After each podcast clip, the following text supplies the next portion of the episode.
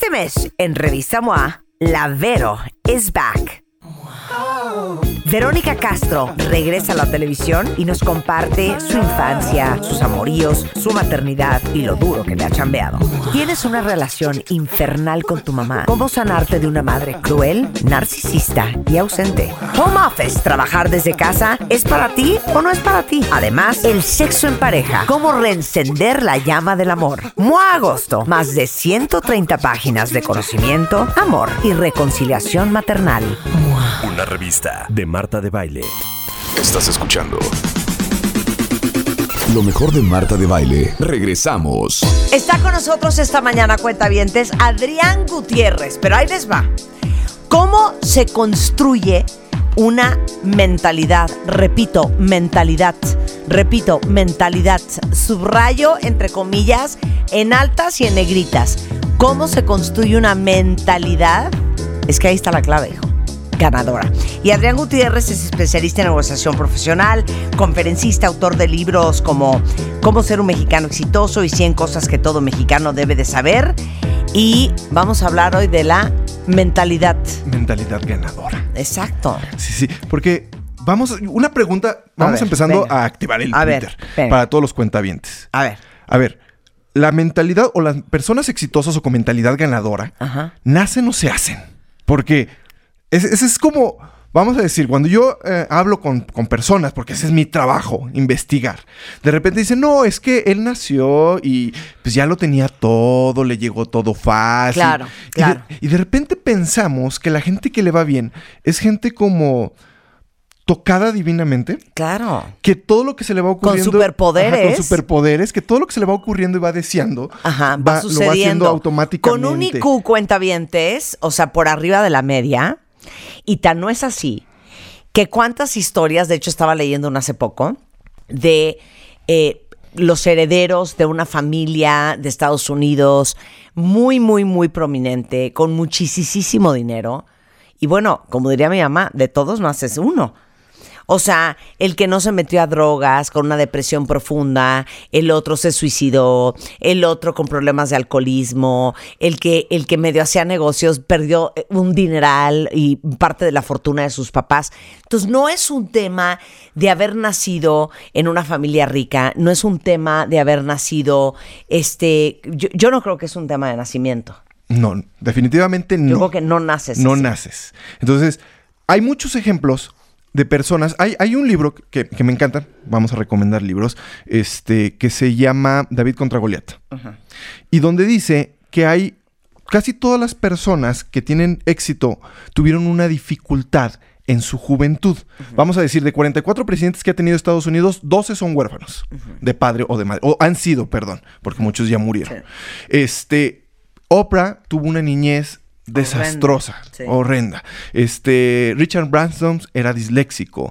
Este, entonces, por ejemplo, Steve Jobs era adoptado. Sí, sí, o sea, tuvo que pasar por el trauma de, de saber quién eran sus papás y todo lo demás. Entonces, mucha gente que hoy vemos que tiene mucho éxito, cuando conoces su historia detrás de ellos, de repente dices, bueno, es que no la tuvieron tan fácil. Y tú y yo algún día lo platicamos en estos micrófonos de que todo el mundo ve el resultado, el final de la historia, Claro. pero no se preocupan por ver qué hay detrás El proceso. del proceso. Sí. Y eso es bien interesante porque tú lo acabas de decir bien. ¿Qué tanto es suficiente? Hay un estudio, vamos a meternos ya en, en cosas bien ñoñas y numerológicas Sí. y todas esas Sí, cosas. sí. Pero hay una estadística que dice que no tener suficiente dinero para vivir y satisfacer medianamente tus necesidades es malo, porque estás estresado. Y el, el estar buscando todos los días cómo pagar una renta, cómo pagar la comida y todo eso, hace que no te desempeñes correctamente. Que así la mayoría cuenta bien. Pero tener también demasiado no lo hace con la persona que lo ganó. Con las siguientes generaciones es ¿para qué me motivo si yo ya tengo todo? Porque la persona que lo ganó puede tener mucho dinero, pero sabe cómo le costó o cuánto le costó cada peso. Es muy peligroso, cuentavientes, no tener hambre. No tener hambre. Y es muy peligroso con nuestros hijos no tengan hambre. Entonces, el problema es la siguiente generación. Y tú lo dices, es más, los hijos de Disney son un despapalle. Sí, sí, sí, o sea, es más, hay cláusulas donde dicen que les van a dar parte de su herencia hasta los 40 años porque pues no veían que maduraran.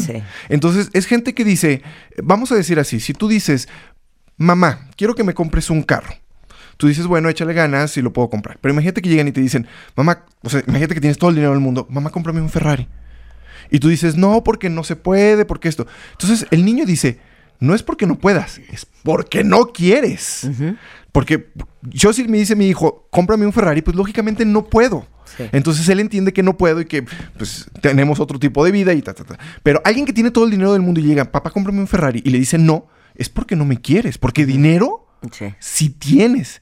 Y como no estoy sintiendo que me quieres y yo veo que no tengo nada por qué esforzarme, ni por qué trabajar, ni por qué motivarme día a día para salir, pues son personas que tienen vidas muy vacías. Hay un libro que se llama El hombre en busca de sentido que lo, lo amplifica perfectamente Sí, sí, sí, todo lo que estoy hablando porque todos tenemos que tener un sentido en nuestra vida. Y el tener mucho dinero, vamos a decir, hay una curva donde dice, hasta aquí, hasta aquí, hasta este punto es suficiente. De aquí para arriba puede hacerle daño no a ti, a tus siguientes Claro, generaciones. por supuesto. Entonces, la mentalidad ganadora es algo que se va construyendo. ¿Por qué? Piensen cuentavientes, ¿qué les dicen a ustedes desde chiquitos? ¿Qué les dicen cuando decían, mamá, es que yo quiero aprender a andar en patines, quiero aprender a andar en bicicleta, mamá, quiero... ¿Qué, qué te decían cuando tenías malas notas? Entonces, todo eso se va construyendo y se va haciendo que vayan diciendo, sí puedo o no puedo y las creencias que vamos teniendo cuando vamos creciendo. Claro. Y eso nos puede afectar ya en el resultado final de grandes. Claro. Si tú tienes toda tu vida a una mamá o un papá que te dice es que no nos van a, a ¿cómo se dice?, a dar la beca, es que eres malo para la escuela, es que solo a, a- a mi compañero lo ascendieron porque es el consentido del jefe y es que esto. Entonces en ese momento tú vas oyendo que las cosas buenas solo les pasan a personas que tienen palancas o que tienen Sí, sí. ciertos accesos que tú no tienes. A mí no me dijeron eso, a pesar de que no tenía recursos. A mí me decían que yo podía lograr cualquier cosa que me proponía. Y tenía por mi contraparte, que era mi papá, que no creía que podíamos lograr muchas cosas. ¿Qué pasaría si todos los mexicanos, o todos los que me están oyendo, desde el día de hoy empezaran a cambiar su chip mental y empezaran a pensar, sí podemos, sí podemos lograr esta pequeña meta que me voy a poner? Vamos a hacer otra pregunta para el Twitter. ¿Cómo piensan? Vamos a hacer dos preguntas de sí o no. ¿Cómo piensas que te va a ir este año? A ti en lo personal. Pregunta número dos, ¿cómo piensas que le va a ir a México como país este año? ¿Sí o no? Sí. Si a una contestas sí y a una no, o a las dos no, en ese momento no tienes una mentalidad ganadora. Si a las dos contestaste que sí, o sea, a mí me va a ir bien y a México le va a ir bien, en ese momento sí podemos considerar que tiene una mentalidad ganadora. Porque imagínate, Adrián, ¿cómo te va a ir este año? No, pues muy bien, y le voy a echar muchas ganas y todo esto. ¿Y cómo le va? ¿Cómo ves, crees que va a estar México este año? Uy, no, re mal, porque hay elecciones y a ver cómo nos va, y la economía y el Dow Jones y todo. Soy siendo incoherente. Claro. Porque yo estoy creyendo que el mundo que está alrededor de mí está de la fregada, se va a desbaratar.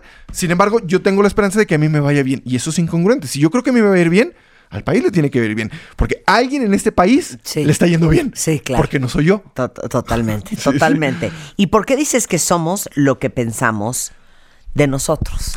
Nosotros somos lo que pensamos de nosotros porque a final de cuentas, al único que no podemos engañar somos nosotros. Cuando nosotros nos despertamos y nos vemos en el espejo y decimos, soy bien inteligente, hoy voy a poder todo, hoy voy a hacer esto, esto, esto, esto, salimos adelante. Pero si el día de hoy decimos, ay, qué flojera. Como que no tengo ganas de ir a trabajar, hoy no me siento bien, mi jefe me va a regañar, este, tengo un chorro de trabajo, no lo voy a- ya quiero que sea viernes. En ese momento no estamos disfrutando nuestro día y no estamos mandando mensajes de que nuestro día va a ser diferente y que podemos lograr algo diferente el día de hoy. Y en ese momento no estamos siendo congruentes. No nos podemos engañar a nosotros. A la única persona que no podemos engañar somos a nosotros. Y piensen, la gente que nos está escuchando, la mayoría de las cosas que pensamos son la mayoría de las cosas que nos pasan. Si ustedes piensan cosas negativas todos los días, seguro van al día, de seguro andan con gripa, de seguro este, ya quieren que sean Todo viernes, se no descansaron Claro, claro, bien claro. y no están rindiendo. Claro. Sin embargo, si están positivos, a lo mejor no durmieron 3, 4 horas y al otro día andan con todo. Bueno, explique el ejemplo de la universidad en donde aplicaron estos dos Estos exámenes. exámenes. Oigan esto, cuenta. Eh, Esto es, acuérdense que yo de repente me meto a investigar y lo que les traigo son números reales. Lo que nosotros pensamos de nosotros es lo que se cumple. Entonces en una universidad dicen, vamos a aplicar dos pruebas para demostrar, vamos a decir, voy a decir el resultado final, Sí. que los afroamericanos creen que sacan peores notas que los, los sajones y que otras razas. Entonces, al grupo A no le dicen absolutamente nada. Les dicen, les vamos a presentar un examen de conocimiento general. Los resultados del grupo A son similares entre todas las razas. En el grupo B llegan y les dicen, vamos a hacer una prueba para demostrar que los afroamericanos tienen notas más bajas que sus compañeros sajones o asiáticos. Aplican la prueba y los resultados salen inferiores la gente afroamericana que el resto de las razas. ¿Por qué? Porque ya los predispu-. Sí, predispusieron. Predispusieron. Ahora, dicen, ok, vamos haciéndolo con otra prueba. Lo hacen con matemáticas. Entonces, prueba número uno. Hombres y mujeres. La prueba es para demostrar que las mujeres tienen notas más bajas en matemáticas que los hombres. Al grupo uno no le dicen nada. Vamos a hacer una prueba de matemáticas. Y lo sacan. Grupo número... Los resultados entre hombres y mujeres son similares. No hay diferencia. Grupo número dos, vamos a hacer una prueba en matemáticas para demostrar que las mujeres tienen más bajos resultados que los hombres en matemáticas. Resultados de la prueba 2, las mujeres sacaron notas más bajas en matemáticas que los hombres. Por eso yo siempre les digo, cuentavientes, esa frase a mí me trauma. Dile a tus hijos que son lo que tú quieres que sean. Porque es casi casi como programar una computadora. Si a ti todos los días te dicen que eres un problema, que eres el más berrinchudo, que nunca te estás quieto, que eres el más desobediente, eh, que no eres bueno para eh, el fútbol, que no eres bueno para el colegio, y eso es lo que escuchas todos los días, se vuelve un self-fulfilled prophecy. En eso te conviertes. La autoprofecía Es- cumplida. exacto, exacto. Entonces, uno de repente, y, y creo que nos ha pasado a todos de una forma u otra en nuestra familia, que tanto te dijeron que tú eras la fuerte y tú eras la amazona y tú eres la guerrera, que en eso te acabas convirtiendo. Corte a 30 años después, tú eres la que le ayudas a tu hermano, la que le paga el doctor a la mamá, el que... eh, fi- eh, y la que no, te sientes responsable, la que se hace responsable de todo el mundo. Y O aparte- cuando te dicen, eres, es que eres el desmadroso, es el loco, es el poco estudioso, y en eso te acabas convirtiendo. y, y- y lo que tú dijiste, para la gente que eh, describiste como número uno, a veces acabamos enfermos. Porque es tanto el peso. Totalmente, totalmente. Eh. Pero para que vean el poder de la palabra y que a uno, uno se acaba creyendo lo que a uno le dijeron todos los días de su vida. Entonces, claro, como decías al principio, si todos los días estás en una familia en donde te dicen que hacer dinero es muy difícil, que el dinero no crece en los árboles, que la gente eh, que hace dinero es gente corrupta y es gente mala y es gente vacía, o que la gente exitosa sufre mucho y tiene que hacer unos sacrificios y no va a tener familia y no va a encontrar el amor. Y no se va a ir al cielo. O sea, como de cuál parte podríamos tener una mentalidad ganadora. Y, y- y- y tú lo dices perfectamente. Y, y vámonos un paso más adelante. ¿Qué decimos los mexicanos de México? Entonces, si todos los días nosotros oímos de nuestro país. tiramos muy mala onda. Le tiramos muy mala Le onda. y nosotros onda. somos mexicanos. Claro. ¿Qué mentalidad estamos construyendo? Porque vamos a, a entrar a, a México, que es la parte que, en la que soy experto y el mexicanólogo. Hay un estudio de la UNAM que le preguntan a los mexicanos qué piensan de México.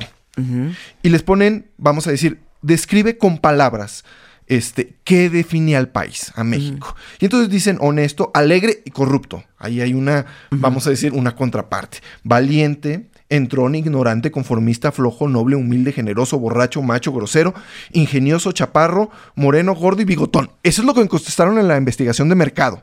Son las palabras que usaron para el, vamos a decir, trending topic para describir a México. Cuando, les dicen a, a- a los mexicanos qué significa para ti, o que cuando escuchan la palabra México, dicen país, cultura, corrupción e inseguridad. Ahí están dos palabras negativas, corrupción, inseguridad, en el nombre de nuestro país. ¿Qué responde un mexicano cuando se escucha la palabra México? Trabajador, alegre, honesto y corrupto. Volvemos a tener otra connotación negativa, corrupto. ¿Qué tan orgulloso te sientes de ser mexicano? El 63% dice que sí se siente orgulloso de ser mexicano. Pero es muy diferente, vamos a decir, en, en este, en este estudio también lo dice, que la gente le preguntan, ¿tú crees que México es un país racista? Y dice, sí, pero yo no. Claro. ¿Crees que México es un país corrupto? Sí, todos los demás, pero yo no. ¿Es- ¿Crees que es un, un país que tiene este, tolerancia? Sí. Y le- cuando les preguntan, ¿tú vivirías con una persona homosexual, no. Pero sí Claro. soy tolerante. Sí, claro. O, o- pensamos positivo, porque en todos los países, porque de repente también creemos que en todos los países, sobre todo los desarrollados, los vecinos del norte y Europa, no pasan cosas como aquí. y, y vamos a decirlo así, en Estados Unidos, en Canadá, en menor medida, en Europa, pasan muchas cosas muy similares a las que pasan en México. O sea, allá también hay corruptos, también allá hay violencia, también allá hay este narcotráfico, también hay nexos de la política con, con el- la, la economía, Sí. vamos a decirlo así, o sea, con empresarios. Entonces, que pensamos que somos los únicos bichos raros de todo el planeta que vivimos esto. Entonces, volvemos a lo mismo. Hay que pensar que México es positivo para nosotros pensar en positivo. Claro. Y luego pensamos, o bueno, parte del estudio, o lo que vamos a ver el día de hoy, es que pensamos también de mentalidades extranjeras. A ver, ¿qué pensamos? ¿A ti cuál te gusta más? Así, si te dijeran, ¿qué Menta- mentalidad te gusta? No, ¿qué país? ¿Qué mentalidad? O sea, ¿qué, qué? Alemania. Alemania. Alemania. ¿Y por qué te gusta? Eh, eh, Pues los veo como muy organizados, los veo como muy... eh, yo creo que por su historial, este, con una gran conciencia social. Acuérdense que eh, en este éxodo masivo de inmigrantes eh, sirios eh, y de otras partes del mundo, de Pakistán, Afganistán, quien más recibió inmigrantes fueron los alemanes, porque evidentemente traen ahí, este, ahora sí que un chip on the shoulder desde hace muchos años, pero lo, hijo, los ves en el deporte, los ves en la tecnología, los ves en, en el mundo automotriz, los ves en... Están muy picudos.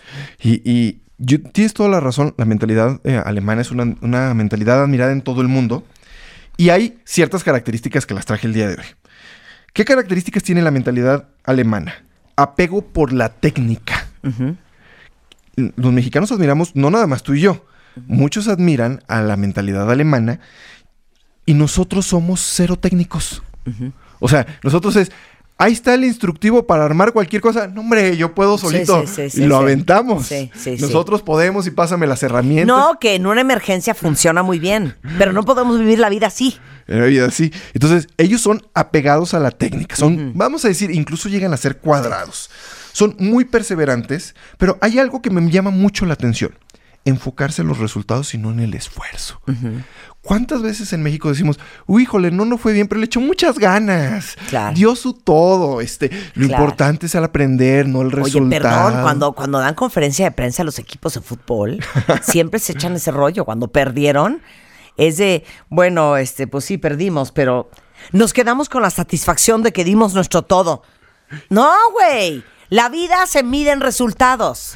se miden resultados. No, este, lo importante es el aprendizaje Sí. y aprendimos mucho. Y yo de repente digo, ¿y cuánto van a tardar en aprender? Porque Claro. seguimos aprende y aprende y aprende. Entonces, una mentalidad ganadora es, ok, tengo la técnica y estudio la técnica, porque lo acabamos de decir, pero me enfoco en el resultado. O sea, si el resultado final no fue como yo quería, algo mal Sí, hubo. sí. Entonces, olvídate del esfuerzo. el esfuerzo da un poco igual, ¿eh? Da un poco igual. El tercero les va a doler en el alma. Dominio de las emociones.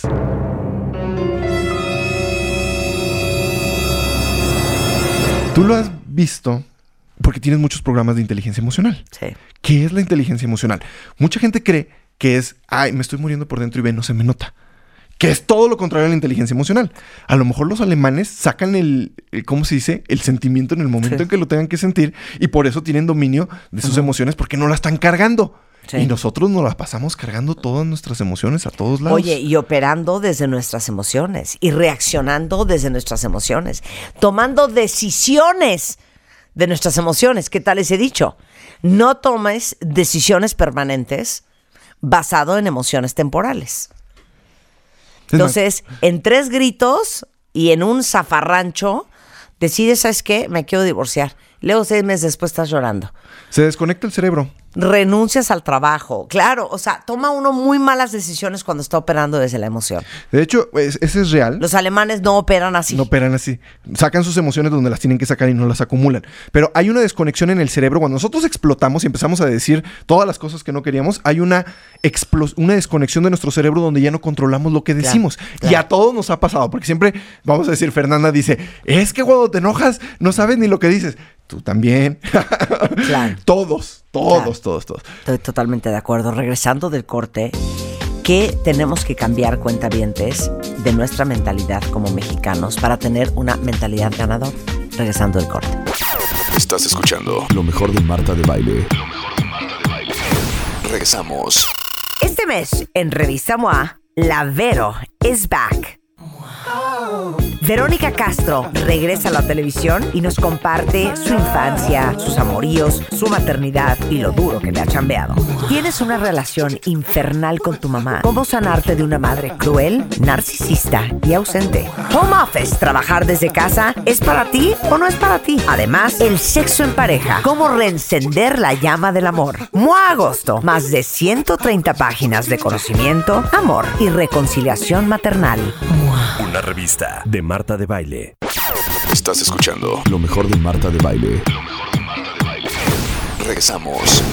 Estamos de regreso en W Radio y estamos platicando con Adrián Gutiérrez, especialista en negociación profesional, conferencista, autor de los libros Cómo ser un mexicano exitoso y 100 cosas que todo mexicano debe de saber, hablando sobre cómo construir una mentalidad ganadora. Y eh, vamos en... Luego nos vamos con la mentalidad norteamericana, porque como que ahí tenemos una relación de amor y odio, porque admiramos tantas cosas de ellos, pero también a su vez criticamos tantas cosas de ellos. Y no quise repetir muchas cosas que tienen en común con los, anima con, con los alemanes, perdón. Pero ellos lo... La diferencia es que tienen un deseo de emprender tremendo. Ellos siempre están viendo qué van a hacer, qué van a construir, qué empresa van a hacer. Y su sueño es ser el dueño de su propio negocio, volver a ser un Steve Jobs, un Henry Ford, este, y, y muchos otros que tienen ejemplos de, de- de- de empresarios exitosos. Tienen un patriotismo que a lo mejor nosotros no comprendemos, pero ellos aman y quieren, sobre todo, dentro y fuera de su país a su país. Porque nosotros, dentro de nuestro país, acabamos con nuestro país.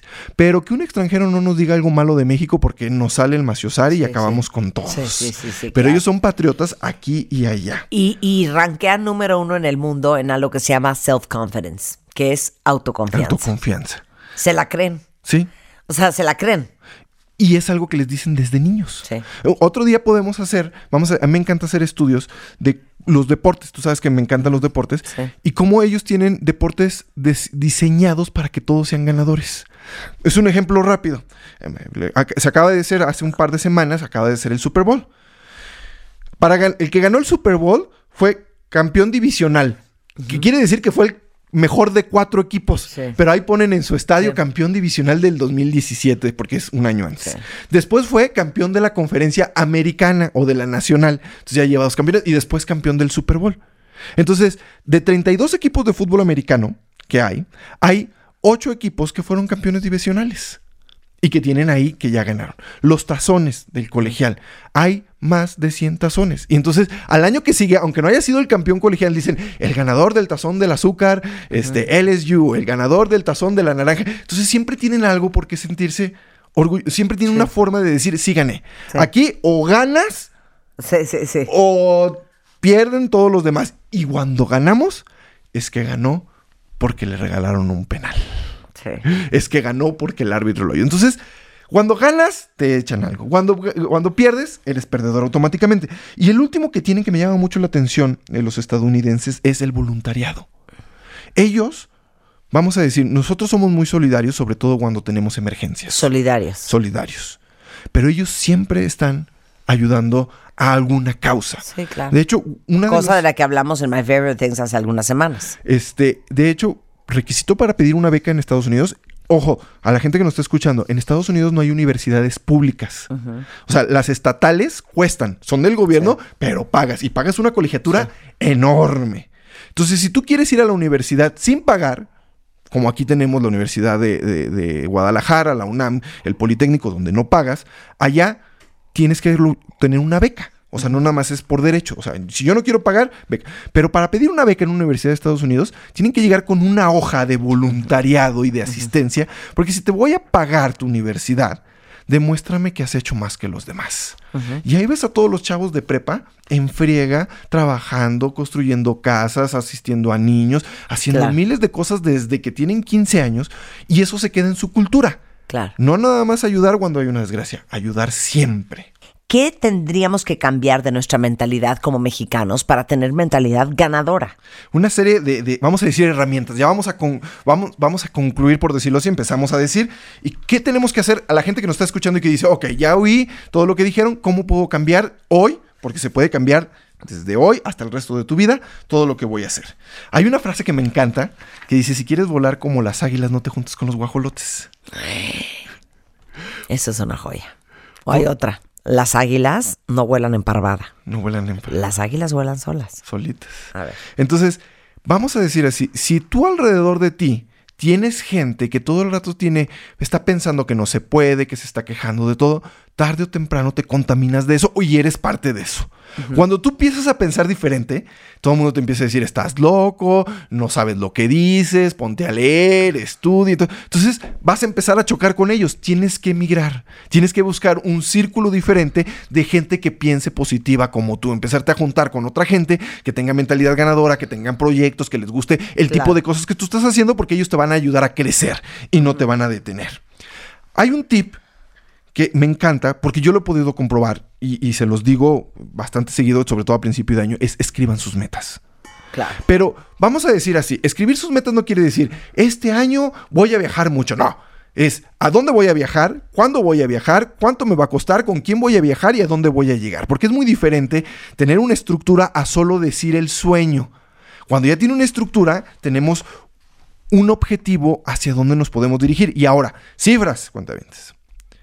La gente que solo piensa las cosas que quiere, solo las cumple en un 2%. La gente que escribe sus metas, las cumple un 40%. Es broma. No puedo creer estos números. Pero la gente, Postea, postea, Alan. pero la gente que escribe sus metas y que las lee cuando menos una vez a la semana, las cumple 200% más que el resto de las personas.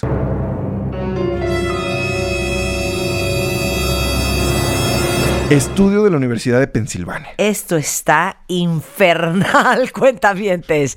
O sea, ya los veo a ustedes sacando un, un papel y una pluma y apuntando ahorita de volada. Pégale en un post-it en su computadora. Yo lo que hago A ver. es en donde yo escribo, donde está mi oficina, en la pared de enfrente tengo todo lo que quiero lograr en el año, con fotos, descripción, fechas, etcétera, etcétera, etcétera. Comparto la foto ahorita en Twitter para que la- le den retweet y lo veo todos los días. Entonces de repente digo, ah, dije que quería dar conferencias en Estados Unidos. A ver, me pongo a buscar en ese momento Sí, sí. quién me puede ayudar, quién, quién, quién me puede echar una mano, quién me puede presentar un contacto. Y eso hace que me active todos los días, porque si yo las escribo y las dejo en mi cajón, se me olvidan. Claro, Si yo solo las Claro. pienso, se me olvidan. Sin Claro. embargo, si las veo, me activa. claro. Eh, dejar de querer, de quejarte por todo lo que sucede en México. Ya lo mencionamos, lo digo rápido. En todos los países pasan cosas malas. Y en nuestro país también, no es la excepción. Hay cosas buenas.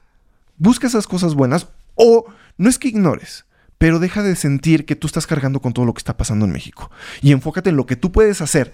Porque si cada quien en este país hiciera lo que le correspondiera a México, sería otro. Claro. Pero estamos esperando. Oye, el otro día alguien en Twitter, que no sé por qué se me quedó tan grabado, eh, si, si me está oyendo, que, que suba la ma- que levante la mano y que diga ese es mi copyright, pero dijo, hay que comportarse como ciudadano de primera para convertir a nuestro país en un país de primera. O sea, no hay que esperar a que el país sea de primera para que tú te portes de primera. Pórtate de primera y lo vas a convertir en un país de primera. Y en México creemos que primero tienen que cambiar los demás y luego cambiar yo. Exacto. Que eso es algo bien chistoso. O sea, si, si, si México, va- vamos a decir, el mexicano dice, México sí tiene que cambiar, pero primero que cambien los demás y luego cambio yo. O yo no necesito cambiar, vamos a decir lo que mencionábamos hace rato. O sea, yo estoy bien, los demás no están bien. Enfocarse en lo positivo, ponerte pequeñas metas alcanzables. Eso es bien importante porque normalmente nos ponemos metas muy grandes y se vale, ¿eh? No estoy diciendo que no. Pero nos frustramos porque no la cumplimos inmediatamente. Entonces decimos, esto no funcionó. Claro. Pero hay que ponernos pequeñas metas que yo vaya alcanzando todos los días. O sea, si tengo que bajar de peso, ponte de meta bajar un kilo a la semana. No te pongas a bajar 20 kilos, ni 5 kilos. Ponte un kilo a la semana. Lo cumples, me felicito, sigo adelante. No, no te pongas a acabar una maestría cuando todavía no entras a la universidad. O sea, Claro. ponte la siguiente meta, meta chiquita que yo pueda cumplir. Eh, creer que tu destino solo depende de ti y no de un tercero. Eso es bien importante. A ver, pausa ahí. Elabora. elaboro. Mi destino y el destino de cualquier persona para el 95% de los mexicanos depende del mexicano, de, de sí mismo, vamos a decir así. Sí. Hablo de México porque estamos en México, mi especialidad son los mexicanos. En este país existen las condiciones, a lo mejor algunos con más esfuerzo, algunos con menos, pero existen las condiciones para que el 95% del país, cualquier meta que se proponga, la consiga. Sin embargo, si nosotros esperamos a que alguien más haga, nos dé, este, cambie por nosotros lo que nosotros tenemos que hacer, no va a pasar absolutamente nada con nosotros. Y ese es algo bien fuerte porque tenemos a dejarle la responsabilidad de nuestra vida a los demás. Al ex marido, a tu chamba, al jefe, al gobierno, al vecino, al colectivo, a la vida, al universo, a Dios, a todo el mundo menos a uno. Menos a uno. Y ser responsable da mucho miedo. Sí, porque los fracasos son de nosotros. Y las ganancias también son de nosotros. Que eso es lo más importante. Porque es bien padre cuando fracasamos, fracasa uno solo. Sobre todo cuando es un grupo de trabajo. Cuando alguien fracasa, dice que fracasó fue el líder. Claro. Pero si nos salen las cosas bien, ah, qué bien lo hicimos todos. Claro. Entonces, por eso hay una diferencia entre las personas exitosas, vamos a mi tema, el éxito, y los demás. Las personas exitosas se hacen responsables de sus fracasos. Yo defino una persona exitosa como un fracasado profesional porque no me cabe en la cabeza cómo, hay otra forma de lograr el éxito si no es a través del fracaso. Y una persona que nunca se hace responsable, pues nunca va a avanzar. Nunca va a crecer. Oye, me encanta esto, corregirlos cuando culpen a terceros por sus fracasos. También. Es que les digo una cosa, pero el invento del foco eléctrico, que creo que fue un intento de... Ciento y tantas veces. Mil y tantas veces, ¿eh? De Edison. Exacto. Yo creo que nosotros en la vez número, olvídense de la vez número 100, en la número 10 hubiéramos dicho, esto no va a jalar. Y hubiéramos tirado la toalla y todos viviríamos en penumbras con una vela en la mano. Y sin radio. y sin radio. O sea, ¿saben ustedes lo que es intentar algo? Una y otra y otra y otra. ¿Cuántas veces fueron? Si fueron como mil, ¿no? Mil veces. Mil veces. Mil veces son un chorro de veces. Y ese es de un solo invento. Imagínate los demás, porque fracasó en todos, pero él tenía una idea. Vamos a, vamos a los objetivos. Él tenía el objetivo de hacer una bombilla de luz eléctrica. Y fíjate que lo que dijiste tú de regañarlos con terceros, a mí me pasaba bien chistoso con mis hijos, porque mis hijos juegan fútbol, los grandes, y de repente perdían. No, papá. Es que el árbitro estaba bien vendido contra el otro equipo. Y le decía, a ver, sobre todo Luca, que era el que más protestaba, le decía, tienes 10 años, ¿tú crees que los papás del otro equipo, que sus hijos tienen 10 años, llegaron con el árbitro, le dieron dinero para que les marcara a ellos, y si perdieron fue porque jugaron mal. Y tienes que empezar a ser responsable. Pero Luca es lo que oye en la televisión. Claro. No lo oyó de... claro. Totalmente. Lo oye de que cada semana los profesionales dicen, es que el árbitro y es que el árbitro. y eso es bien importante. Quieren hijos ganadores, inculquenles desde chico una mentalidad ganadora y háganlos responsables desde chiquitos. Me encanta. Ah, tiene dos grandes libros, Adrián. Uno es Cómo ser un mexicano exitoso y el otro es 100 cosas que todo mexicano debe saber.